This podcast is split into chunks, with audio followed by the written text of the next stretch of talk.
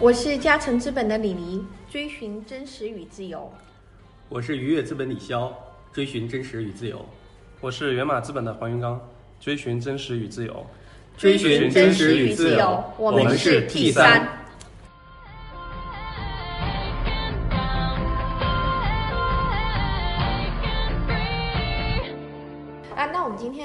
请到思义，我先介绍一下思义啊。思义呃是一个非常优秀的青年小伙子。然后呃对，最早我认识思义是在那个嗯小饭桌，当时在小饭桌的那个他报了名，然后我一看到这么优秀的青年，立刻就打了个电话去问他要不要创业。当时他在红点直播，这样子呢就是结结识了一一段缘分吧，建立一段缘分，然后也经常跟思义互动。后来去年我创嘉诚资本。然后去年底还今年初的时候，刘思义他今年初已经经历过两个创业公司了，然后呢来找我讨论成长的烦恼和人生的焦虑，是真的，他就是对未来很迷茫。所以呢，这样子就是，我就说，要不到我们家庭资本来，你就不会迷茫了。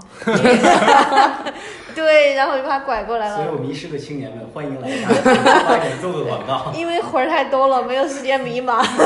对，但刘思怡来了，非常之非常之棒。你讨论两个项目，两个项目他成长也非常好，而且我觉得也给我们家庭资本的小伙伴带来很多的欢乐啊。那通过刘思怡呢，其实我也看到很多九零后的呃同学们、小伙伴们，其实。好像每个人都很迷茫哦，就是有成长的烦恼，成长的迷茫。嗯，对我后来想想，我大学的时候也挺迷茫和焦虑的，所以我想今天这场主题就叫二十五岁的烦恼，烦恼，二十五岁的困惑，二十五岁的迷茫。这个这个这个主题真的是简直必须让我来和三位前辈 host，对。呃，是这样的，就是我和李姐简直应该算是忘年交吧。就我当年是，我还年轻。对对对，不是忘年交，是好朋友。对，李李姐当年就是。我看到他们小饭桌的时候，我说就哇塞，这么牛逼的一个东西，一定要去参加。然后我去报名了。报名之后，呃，小饭桌的工作人员首先给我 call 了十分钟。之后我参加完小饭桌之后，李丽姐专门打了一通电话，就问我的情况。当时还挺震惊的，因为呃，李丽姐当时已经是 K two 的管理合伙人了嘛，就已经非常非常忙了。然后呃，李丽姐就问我要不要创业。我当年在红点过得很开心，所以说呃，我们之后就建了一个非常好的联系。我我的经历特别特别的坎坎坷，就是在呃，对，其实你脸上挂满了胶原蛋白，很 坎坷。就是呃，因为踩过什么？因为之前我在两家创业公司都待过，这个就不重要了。重点是，我觉得我人生最至暗的时刻就是今年啊，去年年底和今年年初的时刻了。就是呃，我去了两家大公司，从两家创业公司走之后，我去了两家大公司，然后先后五天，然后我就离开了。哇！就是对两家 top 级别的互联网公司，然后都是他是先去了大公司离开，然后加入嘉诚资本，不然他加我们嘉诚资本，他还想着去大公司，然后不去兜一趟，他是不知道他更喜欢的是我们。对，然后之后我就发现，其实我一直没有想通了一个。人生的命题吧，就是很多时候我都在想我是谁，我到底要去哪里，然后我从哪里来，我知道我从哪里来，对，但是我不知道我是谁，我要去哪里。呃，从大学的时候我就在想，所以说这就涉及到我自己大学的路径。呃，我是北大的一个文科院系毕业的，北大新传的很多同学其实路径都是说我要去保送研究生，然后再去一个有北京户口的工作，这个是一个比较呃安稳的，然后比较有性价比的选择。那有一些人。其实会像我一样，嗯，就是以感觉是北大草根的感觉，然后大三、大四就开始实习，然后一路实习啊。当然，这个实习有两种路径，一种是像我这样，我自己就呃做了自媒体，然后自己去实习嘛，然后一步步的走，参加校招。但还有一类实习达人是典型的商科实习达人，北大、清华有很多这样优秀的同学，他们会去咨询投行，然后对，典型的就是咨询投行。当时我们新传的这一路人就。是商科的咨询投行的这一路人非常的少，就第一个选择就是说我在大四的时候我应该怎么做？呃，大四那个 timing 就是大四上开始的时候你要做出抉择了，到底是要保送还是要本科出去工作，还是要出国啊？因为家里太穷，出国就 pass 了。然后呃，工作和保研这个事情其实我是有所选择的，我当时还是放弃了保研资格，然后去工作了。啊，工作的时候我要说第一个问题就来了，就是。什么是好的工作？我觉得这个问题一直伴随着我从大四，然后到现在。当然，大一到大三非常浑浑噩噩，我们都在非常 happy 的去在北大玩耍。但是到大四之后，你要面临第一个抉择的时候，你要考虑你要保送还是你要本科工作，你就会不由自主的想到第一个问题就是。刘思义，你到底想干什么？刘思义，呃，当时还没有想到人生主题这么高级的词，我就我就觉得我到底想干什么？我想探究一下。对，这个时候你们可以分享一下你们当年大学的时候，你们当时想干什么吗？我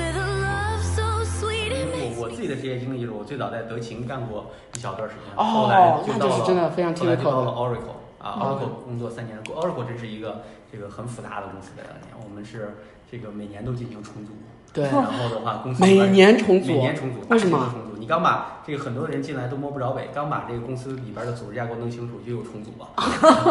我最近一个一个很强的感受啊，这个今天的主题是二十五岁的烦恼。对，呃，我觉得呃，虽然我我不承认是一代人一代人，是吧？隔了几代我们只能说我们心理年龄是二十五岁，但实际上发生了很大的变化。发生很大的变化，我觉得社会在不断的进步，然后你的信息量变得大了很多，你的视野也大了很多。刚才还说到，就是大学毕业就有创业的机会，总是有不可能 VC 对吧？现在的孩子们就是大学刚毕业，就是有很优秀的，就 VC 直接投钱，就是对那那个时候根本就没有，那个时候的烦恼跟现在烦恼完全不一样。嗯，我觉得那时候不会想这么多的事儿，那个时候很很大家的路线似乎都很一样。今天其实就是大家有了。更多的想法和呃，无论是自我的认知和自我的选择，那个时候我认为大部分人都想的说是我如何通过上个大学改变命运，然后找个工作能留在北京，然后的话什么时候能买套房子，对吧？就走一条很正常路线。那时候选择大家毫无例外，我记得当时的选择选择太重要了。嗯啊，在当时我们那个年代，像我走的都是常规的那个路程啊，这个。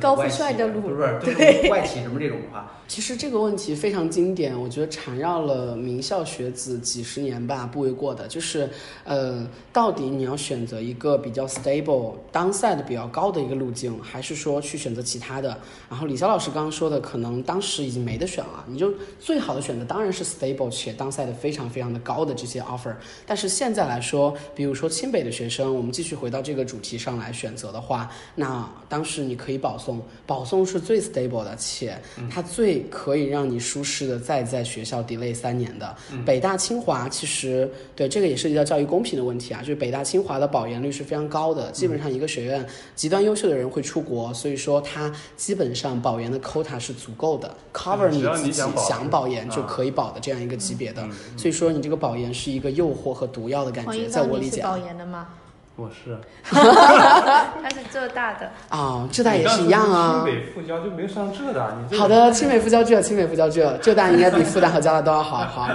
对，云刚老师在。然后对，其实第一个是保研就不说了，然后第二个本科工作，如果说你本科工作的话，其实你面临选择就是你去商科的吗？商科就是典型的这样一个和当年的外企、当年的四大一样，所谓现在的商科，那北大、清华、复旦、交大、人大、浙大之类的，他们都会选择去 top 级别的券商、中金。Top 级别的外资行，当然外资 BB 行其实已经非常难进了，现在更难进，摩根斯丹利之类的，然后还有一些是 top 级别的 MBB 之类的，这三类都是大家想渴求的。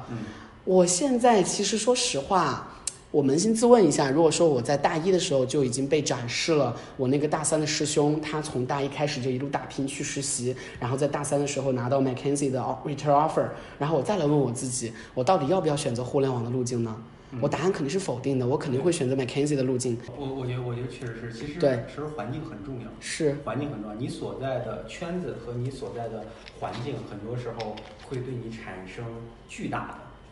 的，你可能意识不到的这样的一些影响，嗯，这样的一些影响。其实可能在，我觉得在国内的这些大学里边呢，感受没那么深刻。如果你看，因为美国的大学特别的多，啊，你会发现说，你去西海岸的学校和去。中部或东部的学校差距会非常大。嗯，你决定你去斯坦福，嗯，对斯坦福而言的话，我认为那里边人不会感兴趣去麦肯锡或者这些。他们就要创业。他们就是要创业，去科技公司，去 Google、Facebook 等等这些公司。但如果你去这个 Harvard 或其他这些地方，那大家的这个选择就是去投行，投行，然后去这个咨询公司等等的。就是你周边的这个环境非常非常重要。所以说，如果我觉得有一点建议对呃年轻人而言的话，我觉得一定要打开那扇门，多去看，嗯。多去看，多去看看。其实因为你的环境，你你身边的小环境你是没有办法改变的。嗯。但是你是否应该是走出去去看看外边的世界，嗯。你可能才真的了解更多的东西，更多的信息，然后以及能看到自己原来没有看到的东西，你可能才真正发现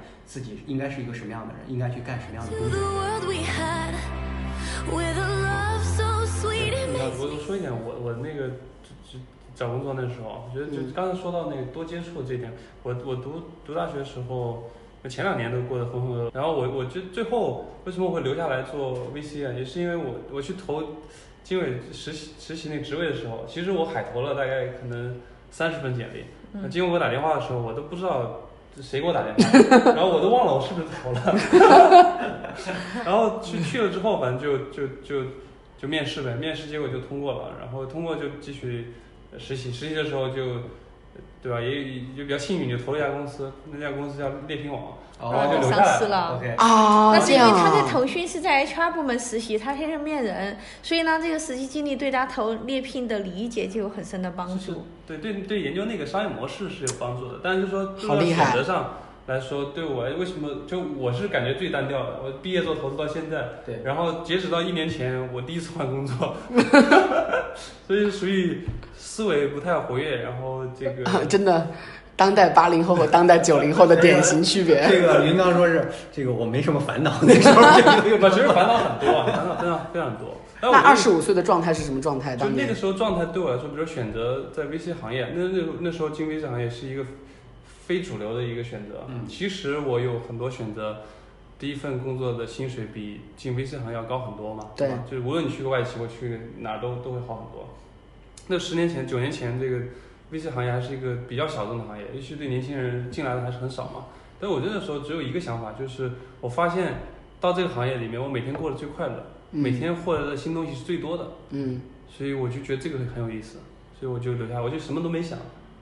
拿到 full time 的 offer，然后签完之后，然后开始做，然后 一阵空虚，对了，那时候就很开始碰到什么？就碰到焦虑嘛，因为啊你虽然觉得每天接触很多新新鲜的东西，对，每天这个这个开会，各种项目各种东西来了，就觉得很很很新鲜，很兴奋，很开心，每天就每天都觉得打了鸡血，那状态是很好。但过了一年两年，就就开始焦虑了，就不知道自己能在里面创造什么价值，嗯，对吧？我既不是互联网行业这个产品出身，也没有这个互联网人脉，也不懂投资，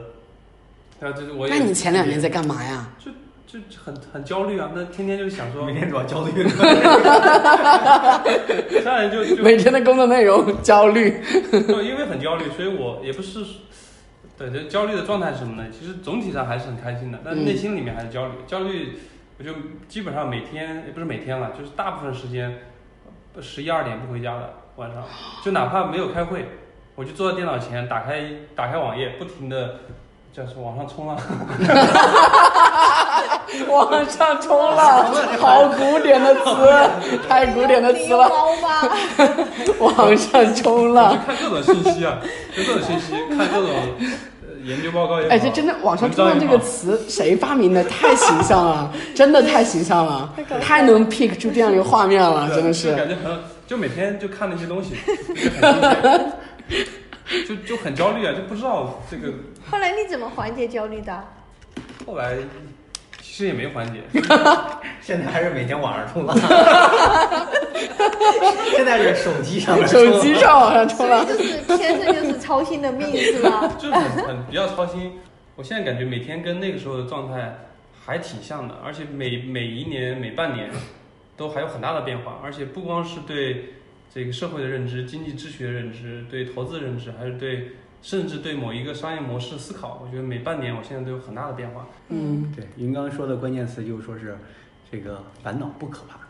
它是一种常态化的。嗯，对。对你可能这个要很长时间都会有烦恼、有焦虑，对，而且烦恼呢也不是一个负面的词，嗯，它是一个非常正常的。如果你把这个事情当做一个很正常的事情，你可能嗯，就习以为常了。是，对，人生不可能一直那么的顺利，对我对我我其实我现在特别焦虑，就我发现我不够放松，就是其实更好的状态，就前两天刷哎呀，还真是，我觉得我也不够放松。对吧？就是对前两天我看看抖音啊，刷抖音，网上冲浪冲抖音，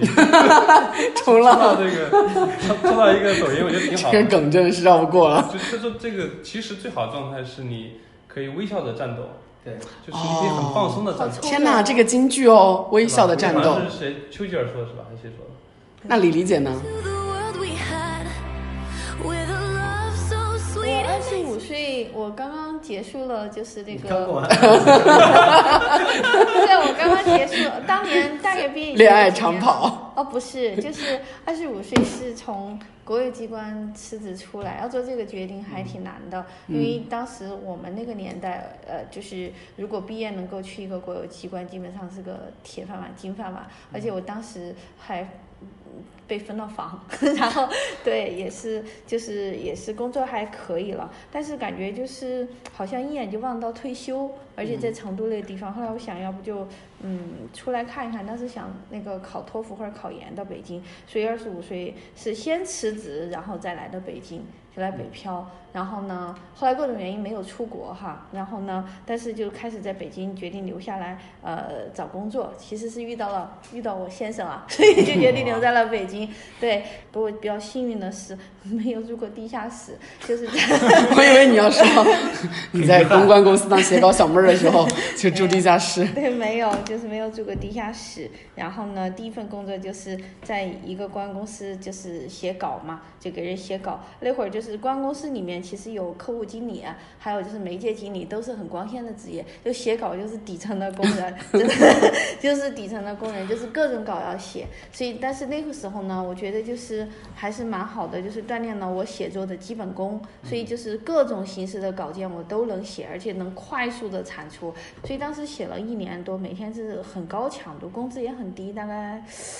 两三千块钱。当时就是这样子，但我干得很开心，就是因为我觉得学了很多东西，每天都很充实。呃，第二年就去了媒体了。就开始去媒体了，然后大概两两千年来的北京嘛，两千零一年就去媒体了，然后在媒体就工作了十年，直到二零一一年来做投资嘛。所以那在媒体呢，基本上也很焦虑，就是觉得呃自己也是个外行，然后呢不知道怎么才能做得更好。但是所幸的是前面两份的工作都是外刊中文版，就是国外媒体的中文版，所以其实教会我两个东西，一个东西就是呃新闻价值观，就很好的新闻价。价值观就是，嗯，广告跟那个文章是必须要分开的啊，包括就是当年其实在一个评测类的杂志嘛，能看到德国人的严谨，所以后来再后来就是，嗯，二零零七年就去了那个 IT 经理世界，在那里呢，其实就是学会了说那是个中中文刊，但是也有外资成 ITG 投资了，对，但是呢，我觉得在那里学会了就是如何去做一个商业调查记者。就是如何从独立思考、独立的去追寻一个新闻的线索，包括为了就是创始人跟我说他的公司怎么怎么样，我会去看很多的数据，嗯，就是会有批判的精神，对，然后另外就是如何去扒货车，就是去比比如说就是各种去找新闻线索，比如说扒过货车呢，去跟司机搭过讪呢，跟库房那个就是仓库管理员搭讪就数嘛，数订单和数那个出货的包裹等等，所以我觉得这这个比比微信做滴滴还要更细。呃，对这一段经历还是蛮蛮有帮助的，所以在那里待了大概四年多，所以二零零二零一一年就加入到对做投资，做投资也是蛮蛮开心的，就是觉得对，就跟云刚说的一样，嗯，每天能接触到很多新的这样一些信息，能学到东西，而且以前做调查记者就感觉老是像在盲人摸象嘛，就觉得说我们调查的东西其实你掀开的只是冰山一角，你不能看到问题的实质。总结下来呢。就是只要就是做任何一个工作室，因为都是我选的嘛，我自己非常想要去的地方，所以每一份工作都非常热爱，而且非常非常自豪。但是这个焦虑是就是每天都存在的。今天主题二十五岁的烦恼，对，我们都说的挺多的。你就说刚才其实大家都是回顾了一下过去在那个年龄段当时的情景，就是从你的角度，你觉得烦恼主要是大家的工作其实。我现在可以分享几个样本，就是这个样本我都可以归类。第一类就是名校背景，然后选择了我们刚刚说的当赛比较高的，然后比较稳的这样一个路径，去了投行，去了咨询，去了券商。我真的喜欢他吗？我真的喜欢他吗？是传统的选择，对，就是大部分人都不会喜欢他，对所以说，嗯，这是一类。还有一类其实是说，呃，自己的学校 OK，或者说不是那么的好，然后去了一些 TMT 的行业的大公司，突然发现其实自己也不是那么的喜欢。就 anyway，这是每一个人的阶段，然后每一个人学校的不同，每一个背景的不同，反正就是核心要解决的就是说，我不喜欢了，但是我也不知道我喜欢啥呀，那怎么办呀？就这个核心问题。对，就是。这个这个是比较可怕哈。就是我喜欢的到底是？什么呢？请问，对对，所以说我上一次在年前的时候来找李姐聊，也是因为这个，非常多家公司，对我是一个非常非常呃喜欢作的人 很作的人，然后我就让我的很多好朋友帮我发了朋友圈，让他们招募要聘我的人，然后就很多对然后就找了很多很多 CEO 聊天，我找过王兴的合伙人，然后原先雷军的小弟，这些非常非常已经财富自由，然后开启创业的人，然后也找过一些和我同龄的创业者，也找过一些大公司的前辈们，然后嗯，以找 offer 的名义，然后以应聘的名义去跟他们面试，然后也真的在找机会，呃，也拿到了很多 offer，但是之后我还是发现。有两点，第一点，如果说我去创业公司的话，目前来看，没有一个创业公司能更更给我的感觉，我对这个方向，我对这个创始人，当然是综合的，给我的感觉优于我前两份，这第一点。第二点就是我去大公司啊、我面了好多家大公司，网易、快车呃那个滴滴啊、快手，anyway，除了头条、美团、腾讯之外的都面了嘛，因为腾讯核心在广深嘛，我暂时还想留在北京。我觉得我陷入一种绝望之中，你知道吗？就是我觉得已经没有路径了，我就拉他去了趟日本，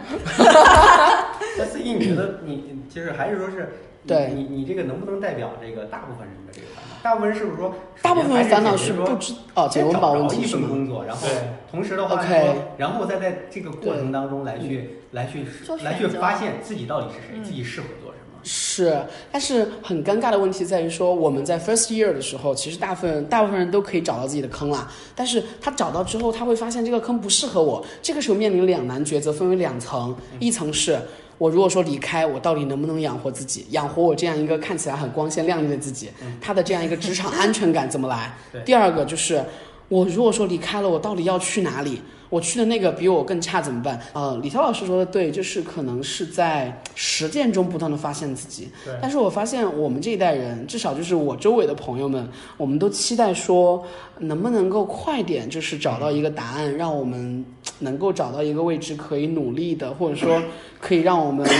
部分的在这个方面 settle down 的一个 option 那。我就觉得人生主题这个命题吧，我之前一直在寻找，但现在尚在寻找吧。但有一个前辈跟我说，刘思怡，你不要寻找人生主题，人生主题寻找就是你们这些弱邹邹的书生要做的事情。人生主题是赋予的，不是寻找的。那所以说，你们是找到自己人生主题了吗？我经常问这个问题，真的是玄学。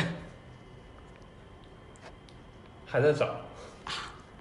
人生的意义是什么嘛？对吧？对，就是我经常问这个问题。我问过公司同事们，对，我觉得这就是命，这就是命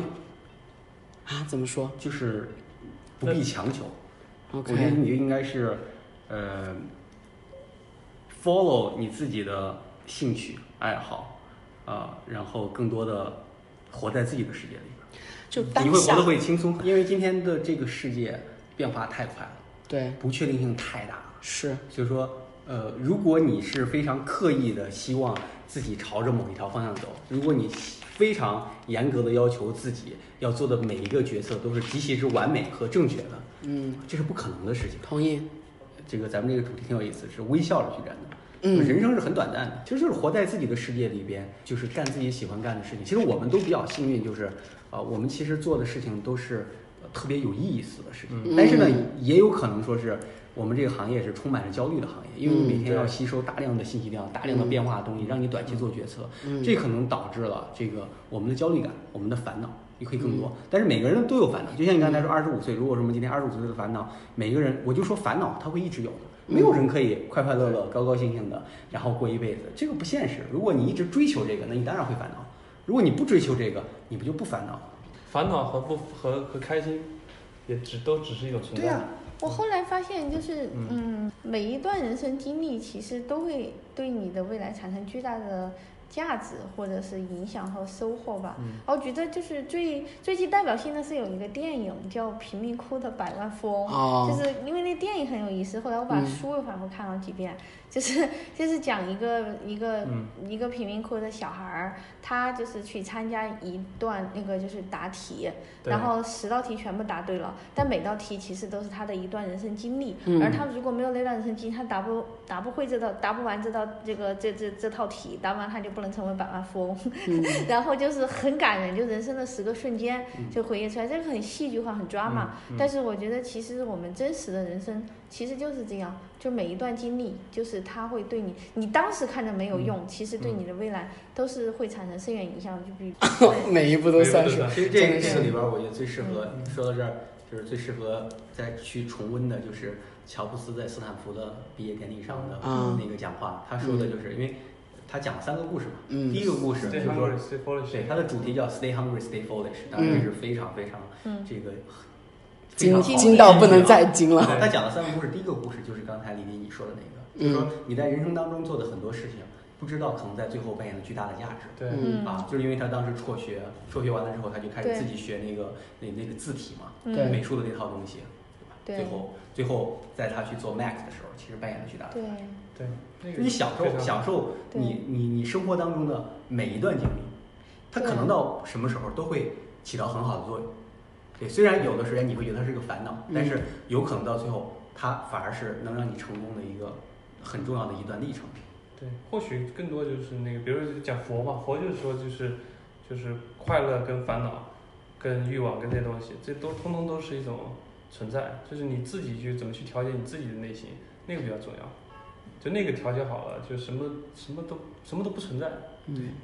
我觉得对，我觉得对二十五岁的刘思义，或对于二十五岁的我们自己来讲，我觉得可能那个时候没有这样的掌控能力，能做调节，但是可以有一个方法，就是尽情的享受当下，就啊是。，活在当下很好。对，对，我觉得，因为活在当下我觉得调节心绪、调调节情绪、调节心态，我觉得可能是需要有一定的人生阅历。这个里边有一个嗯特别好，找一个 mentor，嗯，嗯理解。找一个 mentor 的话呢，他可以帮助你嗯嗯去解决很多的问题，因为他看的东西更多，嗯然后的话他的人生阅历更多。嗯如果有有这样的机会，能幸运的找到一个人生的 mentor，、他能帮你，可能能解决人生当中的一些困惑和烦恼。对，其实可以有，就是我我我我曾经做的事情就是，不知道你们怎么做啊？就是我特别沮丧的时候，或者特别郁闷的时候，第一件事情我就睡一觉，休息一下。第二件事情就是，比如说看一个 NBA 对吧？看一个科比打球，嗯觉得他就激励着很多东西。就是我有有时候觉得一个顶级的运动员，其实给到社会的正能量是非常大的，嗯就是非常大的。那时候，这个是，比如比如说就很多话对吧？就是当然有一些是比较过的，有一些是比较好的。比如过的是说这个比赛总有第一名，为什么不能是我？对，对吧？这这种，然后另外就是说这个还有什么话？反正很多很多的影响，就是其实他带给，就是你不有没有看过那个，就科比跟那个邓肯的退役的演讲？其实如果讲到刚才微笑去战斗那个，其实讲那个邓肯的例子可能更好，他更更微笑相对刺客微笑刺客，他更佛系一点，但是呢，他很努力，但他退连退役的时候讲那些话都很平凡，很、哦很淡定，但是那一定要去看一下。就是，嗯但是你你你听完之后会觉得特别感动，就是这个世界上有这样的人，为了他自己的目标，二十年如一日的再去努力，而且过程当中非常享受。他不会因为说丢了一个总冠军，觉得垂头顿足，第二年重新再来继续拿一个总冠军，就是那马刺拿冠军对吧？就每隔两年拿一个，每隔两年拿一个对，但他还能保持那种竞技状态。二十年的最稳定的球队表现，那就是马刺了。那其他的没错球队要么就今今年要拿冠军，明年就要么就更嗨，要么就是说，哎呀算了，反正冠军都拿过了，没有斗志了对。那他们不是这样的，他们持之以恒的都是这种状态，就是我们就是打篮球，打篮球就是上场就是努力，我们没有什么说一定要拿冠军，所以然后还有就是说你有可能拿了冠军，那其实你今年表现不如去年好，他们会觉得我们要做最好自己。嗯，哇，这个好适合我们投资行业。好的好的，就这样愉快的结束，让我们微笑的去战斗吧。对，做最好的自己。好正能量，感觉。尽享当下。好的，拜拜，拜拜。好，拜拜，拜拜拜拜下次再见。